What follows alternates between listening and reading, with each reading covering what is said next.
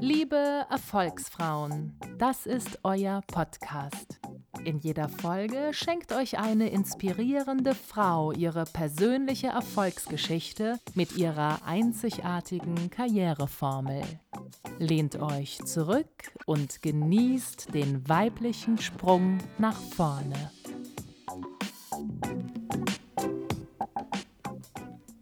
Familienmuster überwinden von Martina Lackner. Besetzen Sie Ihre eigene Bühne.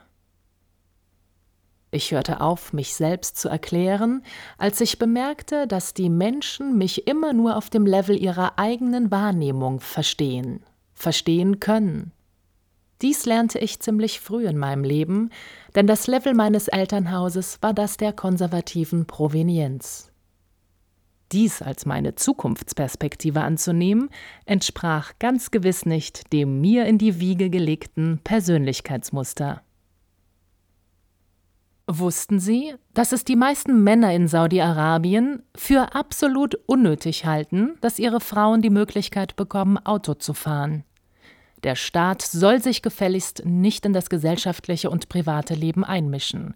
Außerdem handle es sich ja nur um ein Luxusproblem einiger weniger Frauen, schließlich wolle die Mehrheit der Frauen es ja eigentlich gar nicht. Es gebe einfach Unterschiede bei den Geschlechtern, und deswegen fahren Frauen ja gar nicht so gerne Auto. Und überdies ein staatlicher Eingriff in die Freiheit der Männer könne nicht geduldet werden. Warum ich mit einem Beispiel des Landes beginne, in dem allein der Gedanke daran, dass Frauen jemals auf einer Stufe mit dem männlichen Geschlecht stehen könnten, bereits schwere Strafen nach sich zieht. So wurde erst kürzlich eine Frau zu 150 Peitschenhieben verurteilt, weil sie es tatsächlich gewagt hatte, sich an Steuer zu setzen. Man muss ihnen eben nachdrücklich klar machen, dass es nur zu ihrem eigenen Besten ist so hat ein Scheich kürzlich festgestellt, da die Körperhaltung beim Autofahren das Becken nach oben drücke und so die Eierstöcke spontan geschädigt würden, was zur Unfruchtbarkeit führe.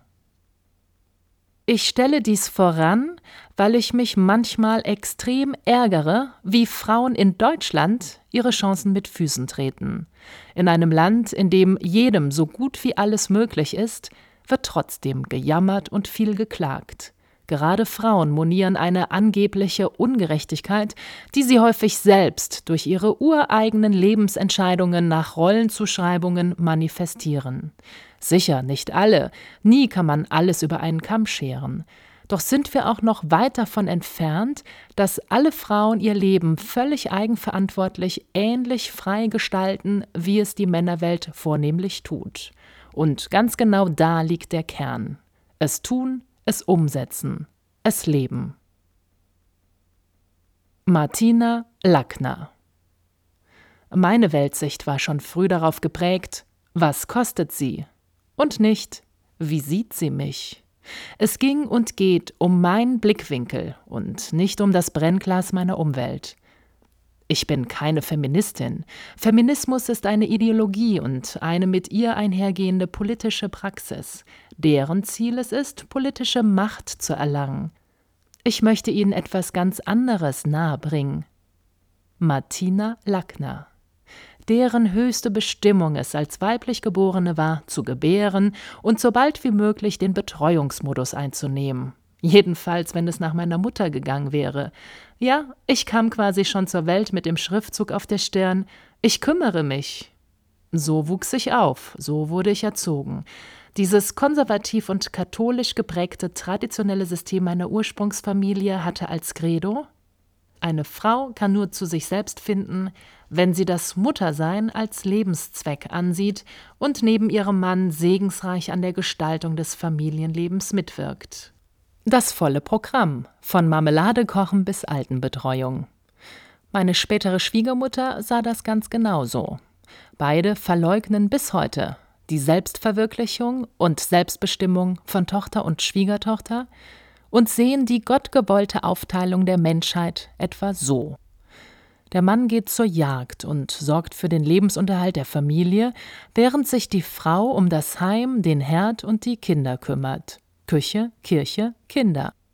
Eine sehr verantwortungsvolle Aufgabe, mit der Frau dem Mann nicht nur zur Seite steht, sondern ihm in seinen täglichen mühseligen Pflichten den Rücken stärkt, die hundert Marmeladenrezepte im Schlaf aufsagen kann und sich gleichzeitig um die Seniorengeneration kümmert harmonischer Frieden in den Familien die Folge, und auf dieser stabilen Grundlage können gute, gesunde, pausbäckige Kinderlein entstehen und in die Welt hinausgeschickt werden, die nun ihrerseits diese solide Basis weitergeben. Und wenn sie nicht gestorben sind, so leben sie noch heute. Können Sie sich vorstellen, dass aus diesem klebrigen Biotop zähster Klischees und was meine Mutter betraf, vor allem Verdrängungen, eine selbstsichere und stabile Persönlichkeit heranwuchs? Nun denn, hier bin ich. Es gelang mir, diesen Abgründen schwärmerischer Familienverklärung zu entrinnen. Es gelang mir, gemeinsam mit meinem Mann ein Leben aufzubauen, ohne diese Unterdrückungsmuster zu übernehmen. Dieser Weg kostete Kraft. Doch gab er sie mir auch gleichermaßen zurück. Und umso mehr, als dass ich diesen privaten Kampf, und ich benutze dieses Wort bewusst, nicht mal als den ewigen Geschlechterkampf gegen eine männerdominierte Welt führte, sondern gegen die verbissene Ausdauer einer Generation von Frauen, die ganz sicher selbst auch manipuliert worden war, von wiederum ihren Müttern, doch die sich deshalb nicht damit herausreden darf, es nicht besser gewusst zu haben. Meine Mutter und Schwiegermutter entstammen der Nachkriegsgeneration, die es nicht leicht hatte. Es sich jedoch bezüglich des Themas Mann und Frau nach Gattungs- bzw. Fortpflanzungszweck zu definieren und ihren Nachkommen die Wiedergutmachung für selbst erlittenes Unrecht anzuheften, zu leicht machte. Die Traumatisierung der Kriegskinder ist ein breites thematisches Feld und ganz sicher ist die pathologische Weitergabe an die sogenannten Kriegsenkel ein viel zu lange vernachlässigtes Thema der Psychoanalyse. Das weiß ich als Psychologin nur zu gut. Doch ist es dann die Pflicht von Betroffenen wie mir, darauf aufmerksam zu machen und, den Blick nach vorne gerichtet, aufzuklären, warum es gerade deshalb so wichtig ist, sich aus diesen Verstrickungen zu lösen, da die Kette der generationenübergreifenden Weitergabe von Traumata sonst nicht unterbrochen wird. Die Rolle nicht nur in meiner Familie gab und gibt es Vorurteile und Pauschalisierungen und absolute Lösungsvorschläge, wie Mann und Frau ihr Leben zu leben haben. Befreit man sich davon, so bleibt doch am Ende die Einsicht, dass alle auf ihre Art und Weise das Recht auf freie Lebensgestaltung haben, wenn das, was sie leben und fordern, dem anderen nicht schadet. Doch ist das mit dem Schaden so eine Sache. Europäische Frauen fühlen sich ja manchmal schon dadurch benachteiligt, dass sie den Abwasch machen müssen, ich kenne nur Hausfrauen, die sind mit ihrem Leben derart unzufrieden, dass sie regelmäßig kundtun müssen, selbstverständlich auch gestresst zu sein. So hätten sie zwar eine Spülmaschine, diese müsse aber ja nun mal auch ein- und ausgeräumt werden. Außerdem hüpfe die Wäsche auch nicht alleine in die Waschmaschine, und wenn sie gebügelt haben, wird der Stress an den Mann adressiert, indem die Sachen nicht in den Schrank geräumt, sondern fein säuberlich für ihn zur Kenntnisnahme aufs Bett gelegt werden. Ja, Sie, Herr Mann, auch ich arbeite. Ich kann es mir zwar einteilen, habe keinen Chef, dem ich Rechenschaft ablegen muss, aber das heißt noch lange nicht, dass ich nicht auch ein Anrecht auf Stress hätte. Bitte nicht falsch verstehen. Ich schmeiße meinen Haushalt selbst und weiß um das, was da zu tun ist, wenn ich auch keinen Mann zu versorgen habe, was ich sehr genieße, da mein Mann dies nicht nur nicht erwartet, sondern auch mit Leben füllt. Wir leben fern jeder Rollenzuschreibungen seit fast 20 Jahren eine Verbindung, die nicht frei von Konvention ist, sonst wären wir nicht verheiratet, die aber in sich frei von Klischees, und der Erwartungshaltung ist, der eine könne etwas besser als der andere. So beruflich erfolgreich wir beide sind, so gut und schlecht kann ein jeder von uns kochen, putzen, backen, bügeln. Ich nenne das nicht gerne Gleichberechtigung, weil mir das, was dahinter steht, so selbstverständlich vorkommt, dass es nicht derart betitelt werden muss, sondern Wertschätzung auf allen Ebenen. Darauf kommt es an im Leben. Immer. Aber allem voran auf die Wertschätzung, die ich mir selbst gegenüber an den Tag lege. Und unter dieser Prämisse sollte sich jeder Mann und jede Frau den Rahmen ihres seines Lebens selbst aussuchen, selbst aussuchen dürfen, aber auch wollen. In dem Rahmen Zufriedenheit zu empfinden, das sollte das Ziel sein. Ansonsten läuft etwas grundlegend falsch. Das Leben ist aber doch kein Wunschkonzert, Stimmt. Es ist aber auch kein Lamentierzirkus, ein immerzu gehetzter Balanceakt zwischen Beruf und Familie zur Unzufriedenheit aller ist nicht erstrebenswert. Und der Beruf der Hausfrau sollte meiner Meinung nach genauso viel wert sein wie ein externer Beruf. Keine Frage. Aber die Wertschätzung muss bei den Betroffenen zuallererst selbst beginnen. Ganz egal, welcher Berufung sie nachgehen, die Spiegelung, die dies in ihrem Umfeld nach sich ziehen wird, ist bemerkenswert. Also, meine lieben Damen, die ihr euch auch entscheidet, entscheidet so, dass ihr damit gut leben könnt. Und lasst euch niemals etwas diktieren oder aufpflanzen. Denn dann fällt es euch unweigerlich irgendwann vor die Füße und dann kommt man ins Stolpern, was weh tut. Oder sogar auf die Füße, was noch mehr schmerzt. Und liebe Herren, na ja, hört einfach mal weiter. Mein Weg. Was nicht bedeutet, dass eine Art Diktat nicht manchmal der einfache Weg sein kann, jedenfalls auf den ersten Blick. Erwartungen zu erfüllen, die sich darin erschöpfen, in eine bestimmte vorgegebene Rolle zu schlüpfen, ist so wie ein Drehbuch auswendig zu lernen und zu spielen. Das Drehbuch fürs Leben selbst zu schreiben, erfordert da schon ein klein wenig mehr Initiative. Und die begann sich bei mir bereits ziemlich früh einen Weg ins Außen zu suchen. Schon beim Schulwechsel von der Grundschule auf die weiterführende Schule schien mein Weg vorprogrammiert. Denn immerhin hatte noch kein Mädchen bislang auf dem Gymnasium gelernt, wie es ein Kind zu bemuttern oder die eigene Mutter zu betreuen oder den Boden zu wischen hat. Insofern erschien meiner Mutter das Abitur nicht relevant für meine Zukunft. Glücklicherweise hatte ich diesbezüglich meine Tante an meiner Seite. Sie musste der Teilnahmslosigkeit meiner Mutter an den Chancen für mein Leben gar nicht mal groß Paroli bieten, sie nahm es einfach an diesem Punkt in die Hand und ich ging aufs Gymnasium. Nach dem Abitur, kaum 18 Jahre alt, setzte ich mich ab. Die Distanz, die ich bis dahin bereits innerlich zu meinem Elternhaus aufgebaut hatte, suchte sich ihren Raum in einem nächsten Schritt im wahrsten Sinne des Wortes. An meiner Ausbildungsstelle gab es ein Wohnheim, ein Stipendium half mir bei der Finanzierung und ich belegte dort ein Zimmer. Mein Weg in die unaufhaltsame Selbstständigkeit hatte begonnen. Den versuchte mein Vater mir zwar zwei Jahre später nochmal zu beschildern, indem er mir einen Arbeitsplatz besorgte, doch für mich war klar, nun war ich soweit, meinen Heimatort zu verlassen und in Salzburg zu studieren. Ich fragte niemanden um Rat oder gar um Erlaubnis, suchte mir Studienplatz und Nebenjob und ging einfach und schnurgeradeaus meinen Weg. Ich wählte einen Zweig, der meine Fähigkeit, Menschen in den Kopf schauen zu können, unterstützte. Mit der Psychologie holte ich etwas in mein Leben, das mir bis heute erlaubt, meine Selbstbestimmung zu untermauern. Denn zu einem Lebensweg gehören immer auch andere Menschen. Die zu integrieren oder zu selektieren, ist die große Kunst. Und wenn ich auch immer schon eine recht gute Menschenkenntnis hatte, so bekommt man doch in dieser vertiefenden akademischen Ausbildung sein eigenes Gespür noch einmal geschliffen. Warum mir das so wichtig war? Nun, ich war damit groß geworden, in einem Korsett aus Erwartungen zu stecken. Dieser Enge einmal entronnen, bleibt man sehr wach und aufmerksam dafür, dass nicht auch andere Menschen dies mit einem versuchen.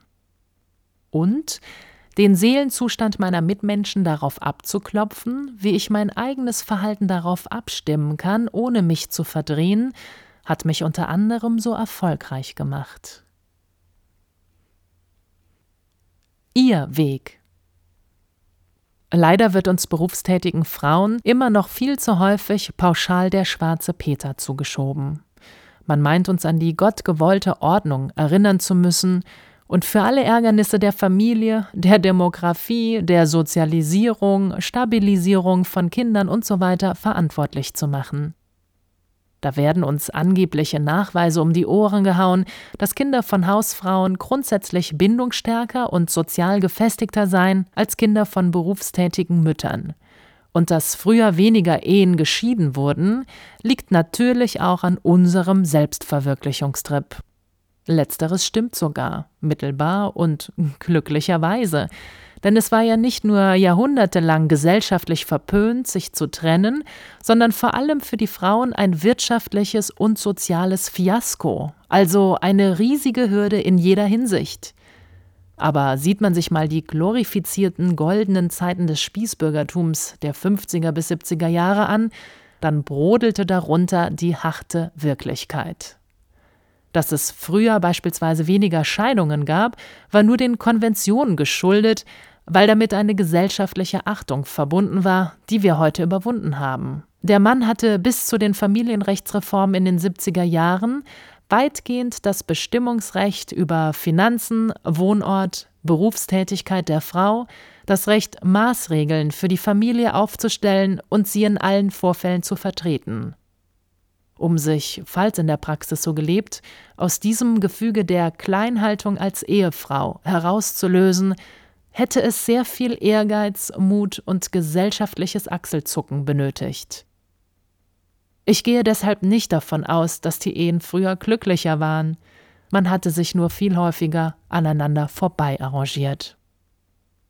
Es wundert mich jedoch immer wieder, wie viele Frauen auch heute noch oder heute wieder der Illusion erliegen, dass wirtschaftlich abhängige und ans Haus gebundene Frauen angeblich mehr ehrliche Liebe und Treue für ihre jagenden Männer empfinden und umgekehrt. Oder der Vorwurfshaltung, dass dieses nur Muttersein die leichteste Variante sei, sein Leben zu gestalten.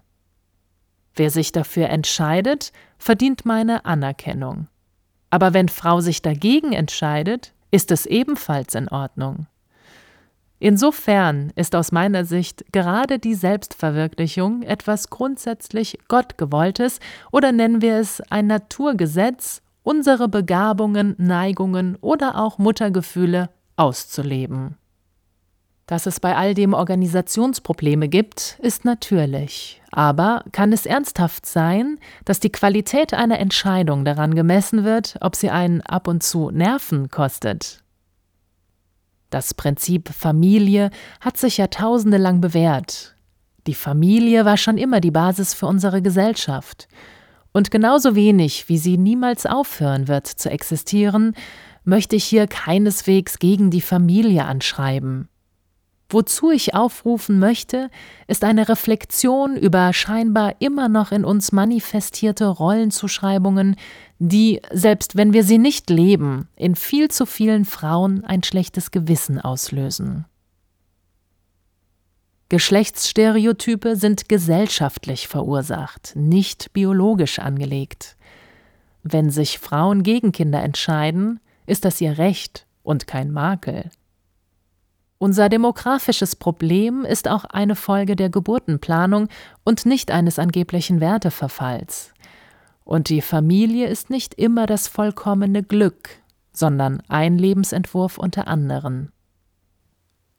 Warum sich damit aufhalten, zu versuchen, festzulegen, wann welche kulturelle Form des gesellschaftlichen Zusammenlebens nun wo genau stattzufinden hat?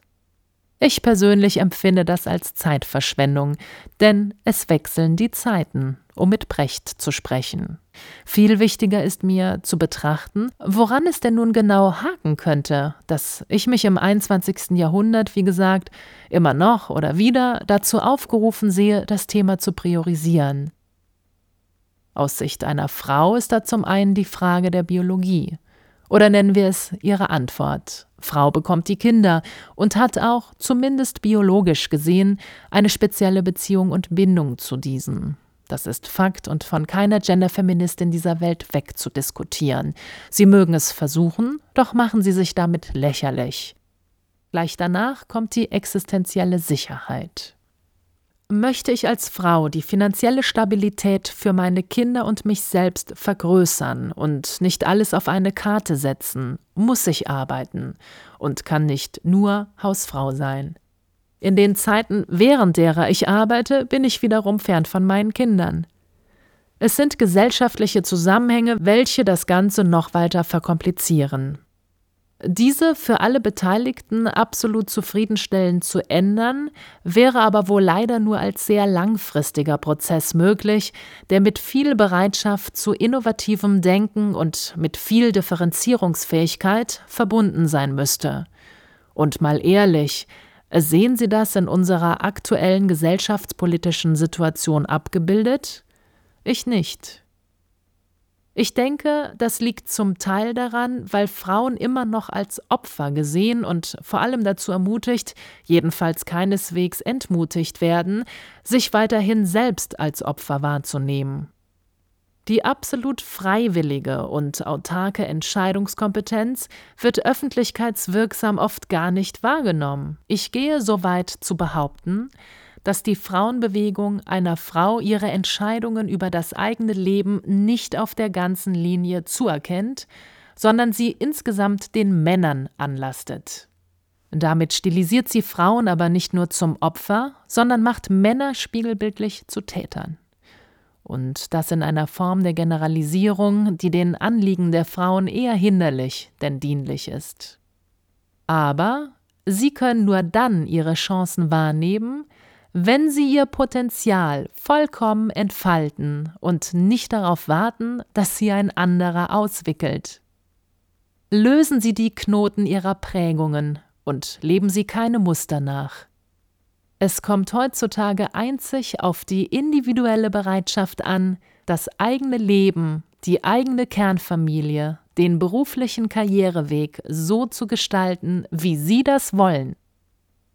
Und wenn Sie Widerstände dagegen verspüren, entweder in sich oder von außen, dann bitte ich Sie, analysieren Sie Ihre eigene Rolle und steigen Sie im Zweifel aus, denn wenn Sie sich nicht um sich selbst kümmern, wird es niemand tun, da im Grunde genommen niemand ein wirkliches Interesse daran hat, dass Sie zu stark, zu selbstständig oder zu mächtig werden.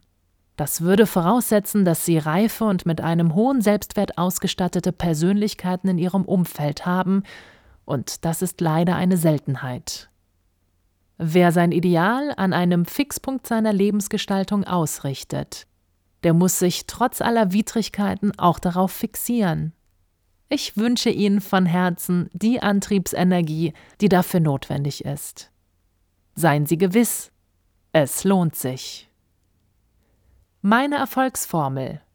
Knoten lösen plus Chancen wahrnehmen plus eigenes Drehbuch schreiben gleich Erfolg. Das war's. Doch das Ende dieser Folge ist nicht das Ende deines Erfolges. Im Gegenteil, jetzt geht es erst richtig los.